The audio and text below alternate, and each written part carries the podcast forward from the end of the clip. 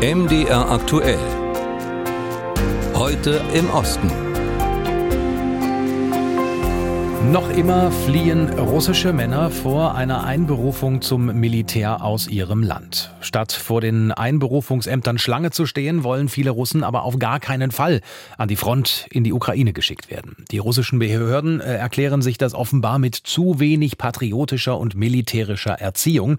Doch auch schon Jahre vor dem Krieg wurden patriotische Jugendorganisationen gegründet oder in Schulen Wettbewerbe im Maschinengewehr zusammensetzen veranstaltet. Mit dem Angriff auf die Ukraine haben die Behörden ihre Anstrengungen dann noch einmal verschärft. Wie diese patriotischen Offensiven in Russland aufgenommen werden, darüber habe ich gesprochen mit unserer Kollegin Tina Akumova in Moskau und sie gefragt, äh, wie wird denn in Russland, seitdem das Land Krieg gegen die Ukraine führt, versucht, patriotisches oder gar militärisches Denken bei Kindern und Jugendlichen zu wecken? Ja, also ähm, seit dem September 2022 gibt es an russischen Schulen äh, Pflichtstunden, äh, die heißen Gespräche über Wichtiges. Und im Laufe dieser Gespräche soll Schülern patriotische Gefühle vermittelt werden, äh, teilweise auch äh, mit militärischen Inhalten. Und das russische Bildungsministerium hatte vor Schulbeginn äh, die Inhalte veröffentlicht, also eine Art Drehbücher äh, nach denen diese Gespräche verlaufen sollen. Und es gibt auch teilweise empörte Reaktionen. Ähm, es gab zudem unterschiedliche Aktionen an russischen Schulen, wie beispielsweise ähm, also Schüler haben äh, Briefe an die Front geschrieben oder irgendetwas für Soldaten gebastelt. Haben Sie denn mal Eindrücke sammeln können oder Einblicke bekommen, wie die Reaktionen auf diese neu eingeführten patriotischen Pflichtstunden, wie es heißt, äh, in den Schulen ausgefallen sind? Ja, wie gesagt, der Inhalt dieser Gespräche war anfangs schlimmer und äh, es gab empörte Reaktionen von Aktivisten und Eltern. So hat beispielsweise die Lehrergewerkschaft äh, Allianz der Lehrer und die Frauenbewegung Soft Power äh, in einem offenen Brief zu einem Boykott dieser Montagsgespräche aufgerufen. Und das zeigte teilweise Wirkung, weil das russische Bildungsministerium ließ dann bestimmte Stellen aus ähm, diesen äh, Vorgaben entfernen, zum Beispiel solche Formulierungen wie für die Heimat sterben oder Erwähnungen äh, der Ukraine wurden entfernt. Wie schätzt man denn in Russland die Erfolgschancen von solchen patriotischen Erziehungsmaßnahmen ein? Also herrscht da gewisserweise Realismus oder wird das alles äh, propagandistisch hochgejatzt? Ja, ein äh, Geschichtslehrer aus Zentralrussland, mit dem ich gesprochen habe, hält diese ganze patriotischen Aktivitäten an Schulen für eine ganze Farce, weil er glaubt daran, dass die russischen Behörden einfach bei Putin punkten wollen, ihm gefallen wollen und das nennt er alles eine Scheinarbeit, ähm, teilweise weil äh, es keine Kontrollen seitens der Behörden gibt. Also niemand kontrolliert, äh, ob und wie diese Gesprächsstunden verlaufen. Und sie werden tatsächlich einfach den Schulen selbst überlassen. Und der Geschichtslehrer, mit dem ich gesprochen habe, er hat einen Ausweg gefunden und nämlich er erzählt den Schülern Beispiele aus der Weltgeschichte und äh, die Schüler sollen dann selbst äh, Parallelen ziehen.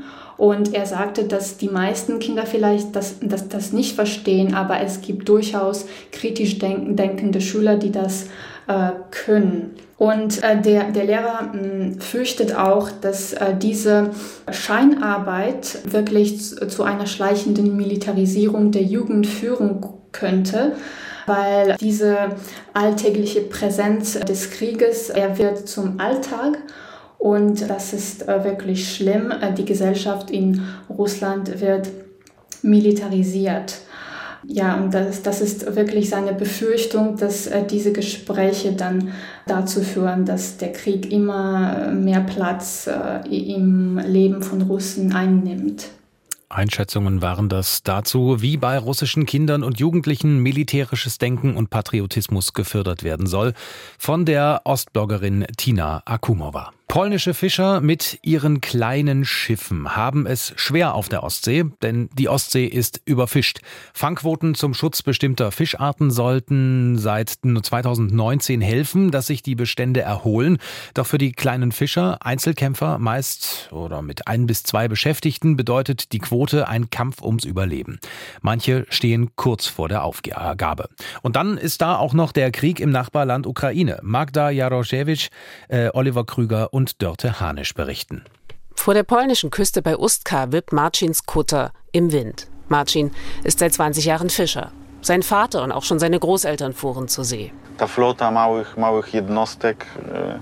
Unsere kleinen Fischkutter verursachen wirklich kaum Schäden für das Ökosystem der Ostsee. Uns treffen aber die EU-Einschränkungen extrem hart. Dorsche waren Marcins Haupteinnahmequelle auf seinem zwölf Meter langen Kutter. Doch die darf er seit 2019 nicht mehr aus dem Meer holen. Dann hatte Corona den Preis für Fisch stark gedrückt und als alles vorbeischien, begann der russische Krieg in der Ukraine. Und der Krieg veränderte alles. Wir hatten hier früher viele Arbeiter aus der Ukraine. Wir haben sie entweder direkt an Deck oder in der Fischverarbeitung eingesetzt. Als dann der Krieg ausbrach, veränderte sich der Arbeitsmarkt völlig. Die Ukrainer sind zurück in ihre Heimat gegangen. Marcin platziert seine Stellnetze in der Ostsee. Er geht auf Flundern dieses Mal. Der 44-Jährige ist Betriebswirt.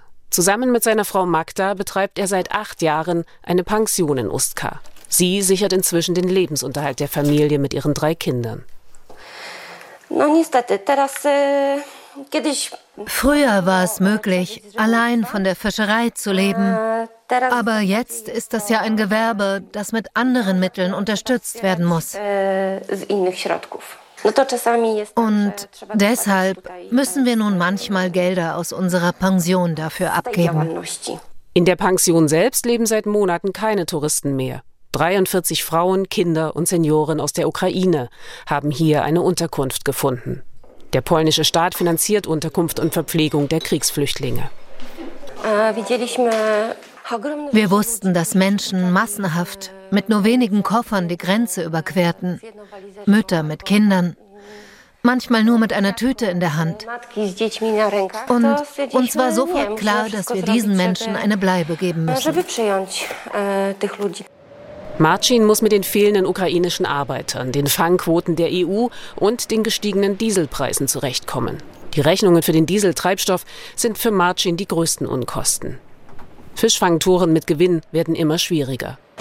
Ich befürchte, dass ich zukünftig mit der Fischerei meine Familie nicht mehr ernähren kann und dass dann meine Kinder keine gute Ausbildung bekommen und sie so ihr Leben nicht gestalten können. Noch denkt Marcin nicht ans Aufgeben. Doch wie lange er noch durchhalten kann, weiß er auch noch nicht.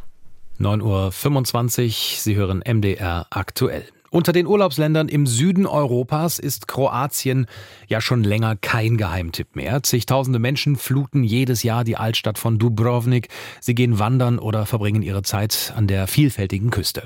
So schön die Urlaubsgebiete von Kroatien aber auch sind, schwer wird es meist mit der Verständigung, ganz besonders im Hinterland. Deswegen jetzt ein kurzer Überblick über Sätze und Worte, die man kennen sollte. Ja, wo braucht man im Kroatienurlaub Kroatisch? Im Hotel natürlich nicht, da können Sie Englisch und manchmal auch Deutsch. Im Restaurant auch nicht, da haben sich die Kellner allerhand Sprachen angeeignet. Man braucht Kroatisch vermutlich das erste Mal, wenn man irgendwo draußen herumirrt und vor allem auf ältere Einheimische trifft, die keine Fremdsprachen sprechen. Dann fragt man Gdje se nalazi? Wo ist? Gdje se nalazi plaža? Wo ist der Strand? Gdje se nalazi supermarket? Das ist klar. Gdzie se benzinska? Wo ist eine Tankstelle? Ja, wo gibt es noch Einheimische, die keine Fremdsprache können? Im Supermarkt an der Fleisch- oder an der Backtheke, auch ein Klassiker. Da kann man es sich einfach machen, wenn man bestellen will. Man sagt einfach Molim, bitte, und dann zeigt man mit dem Finger auf die Brötchen zum Beispiel und sagt To das.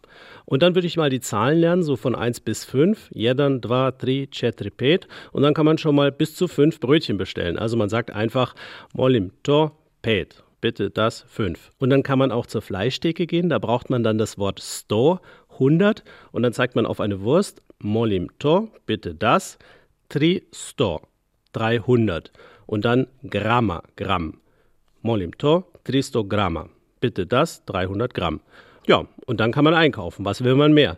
Wenn man hört, dass die über einen reden und das Wort Schwabo fällt, dann weiß man, dass man tatsächlich damit gemeint ist, denn Schwabo ist ein Spitzname für alle Deutschen, nicht nur für die Schwaben. Klingt ein bisschen komisch, ist aber nicht böse gemeint.